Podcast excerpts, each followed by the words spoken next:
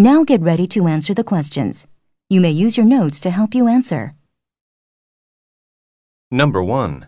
What can be inferred about the professor's attitude toward theories?